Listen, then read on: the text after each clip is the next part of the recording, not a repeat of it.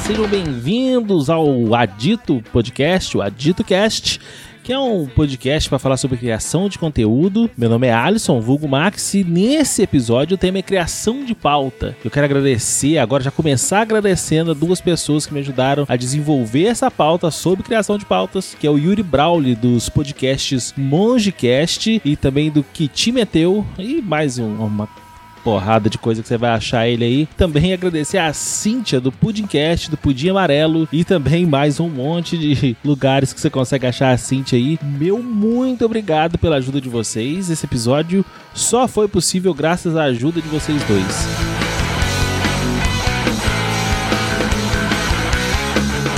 Desde que eu criei o meu primeiro podcast, eu sempre tive a mesma dúvida. Como se cria uma pauta? A gente já né, criou a pauta várias vezes, mas ainda não tinha aquele domínio, não sabia muito bem se estava indo no caminho certo. Eu devo criar uma pauta ou eu devo trabalhar no improviso? Eu acreditava que por fazer um programa mais voltado para o humor, onde faz muito sentido deixar o improviso acontecer, não era necessário criar uma pauta. Mas com o tempo ficou visível que, pelos mais variados motivos que você possa imaginar, a utilização de uma pauta ajudava o programa a ganhar ritmo, ajudava o host a manter o tema definido no episódio, que é bem desafiador quando você tem que lidar com várias pessoas, vários membros da bancada. Mas o que é uma pauta? Eu já falei aqui, já contei causos e talvez você ainda não tenha certeza do que, que é uma pauta. Eu busquei algumas definições e no fim, o que a Cíntia do Pudimcast me falou acabou suando melhor pelo meu entendimento. Ela disse: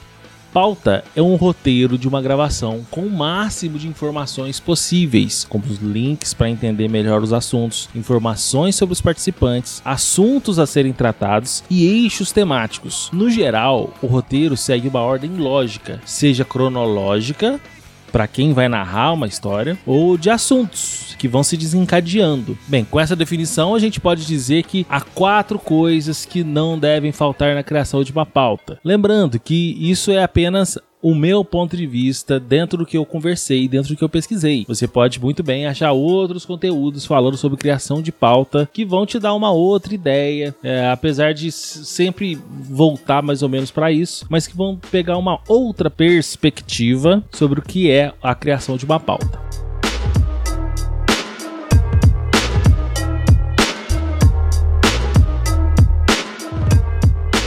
Então vamos começar com o primeiro ponto, que é a informação sobre os participantes. Sendo o podcast uma mídia exclusiva de áudio, é importante que o ouvinte consiga saber quem é o interlocutor. Sem o recurso visual que permite associar a voz a uma imagem, a gente precisa criar um outro tipo de associação. No caso do podcast, nós usamos as informações para que o ouvinte consiga criar uma imagem de quem está falando.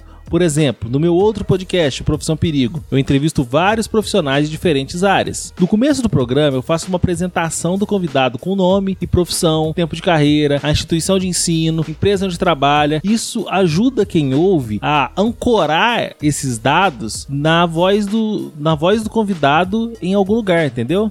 Você acaba fazendo uma associação. Quando você ouve, fica mais fácil entender sabendo que foi o psicólogo, o comediante, o advogado. Em um podcast de uma pessoa, é preciso ter a apresentação. Dizer seu nome, pelo menos, para que a pessoa consiga é, se referir a você. Então, nessa questão da, da, informação dos participantes, acaba ajudando muito para que o ouvinte, né, você ouvinte, defina quem é quem dentro daquela conversa. Muitas vezes, quando você vai ouvir um podcast novo, você acaba percebendo que existem várias vozes muito similares por falta de costume, né? Então é muito difícil você ancorar quem disse algo no começo com aquela informação que ela falou lá na frente. Não muito raro acontece de você achar que quem falou tal informação no podcast foi uma pessoa diferente da que realmente falou. Então, a partir do momento que você consegue criar associações, que você consegue dar informações suficientes, criar personas para os participantes, acaba facilitando muito para o ouvinte de definir quem é quem dentro do podcast. Certo? Espero que tenha ficado claro. Eu sei que eu sou bem prolixo, eu sou meio enrolado, mas eu acho que essa explicação ela vem muito a calhar para a definição de como fazer uma introdução de participante.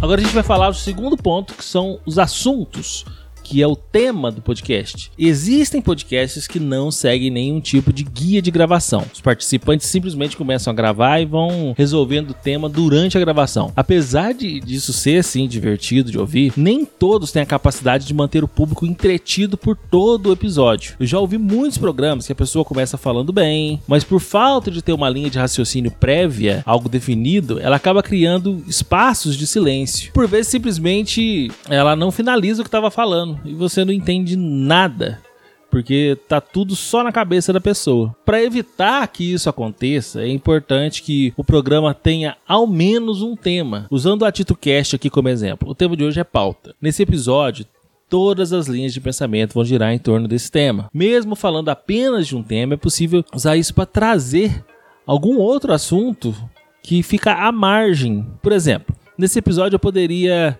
criar um bloco só para falar de aplicativos que podem ser usados para criação de pauta e citar algumas praticidades de cada um. Não é diretamente o tema, que é pauta, mas é algo que está na tangente do assunto. Então você vai definir o tema e os assuntos relacionados. Assim, você vai fazendo seus preenchimentos ali de temas e subtemas, vai fazer essa separação e vai focar para manter o assunto do episódio dentro desse conteúdo que você definiu.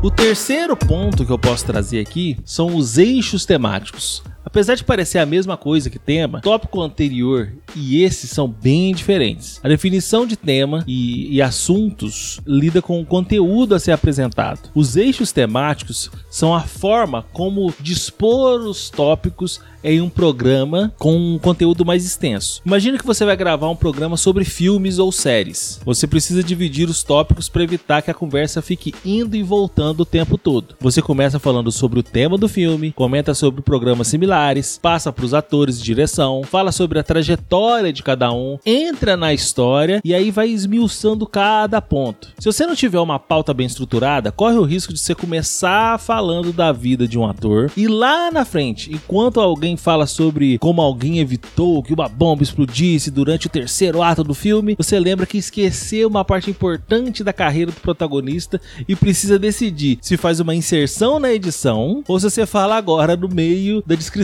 do roteiro, de forma completamente aleatória. De forma simples, criar eixos temáticos é criar os tópicos separados por assunto em categorias e subcategorias. O Yuri Brawley, particularmente, gosta de dispor o conteúdo em tabelas para facilitar a visualização. Ah, essa é a forma dele de conseguir se situar e dividir o programa para ficar mais organizado. Então, quando você distribui eixos temáticos, você acaba criando um sistema que facilita muito no desenvolvimento do programa. Em todos os passos, sempre que você vai falar sobre um assunto, você já programou aquilo, então não tem necessidade de ficar vagando muito, indo e voltando, se enrolando.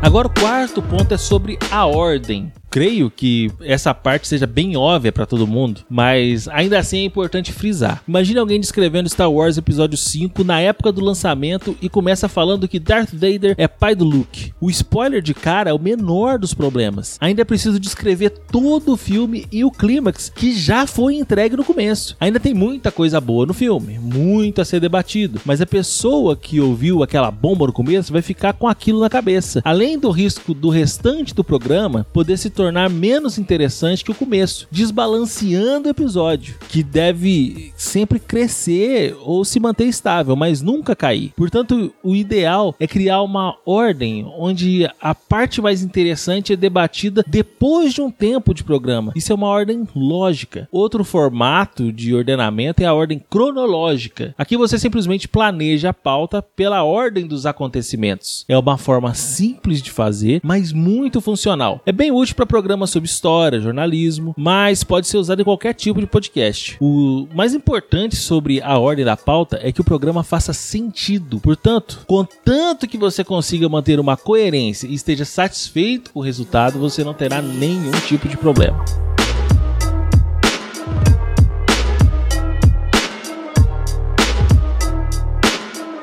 E chegamos ao fim de mais um episódio onde falamos sobre criação de pauta, falamos sobre como começar, dando informações dos participantes e como desenvolver o conteúdo através de uma escolha de temas, criação dos eixos temáticos e ordenamento. Eu quero deixar claro aqui que podcast é uma mídia livre, não existe padrão nem regras. Portanto, nada que eu disser aqui nesse programa, em todo o AditoCast, é cagação de regra. Você pode inovar, criar sua própria maneira e ser feliz com isso. Tudo que eu levantei aqui é parte da minha visão e da minha pesquisa. É possível que você encontre material online que te explique de forma completamente diferente e tá tudo bem. Vale a pena lembrar também que a pessoa que cria a pauta não é necessariamente a pessoa que grava. É possível você ser um profissional de criação de pauta, a pessoa que faz a pesquisa, que busca todo o conteúdo, ou a pessoa que verifica a fonte, a que organiza o material e passa para outro fazer a gravação. Eu espero ter ajudado você que acompanhou o programa. Se ficou alguma dúvida sobre qualquer um dos tópicos, pode me chamar no Instagram pelo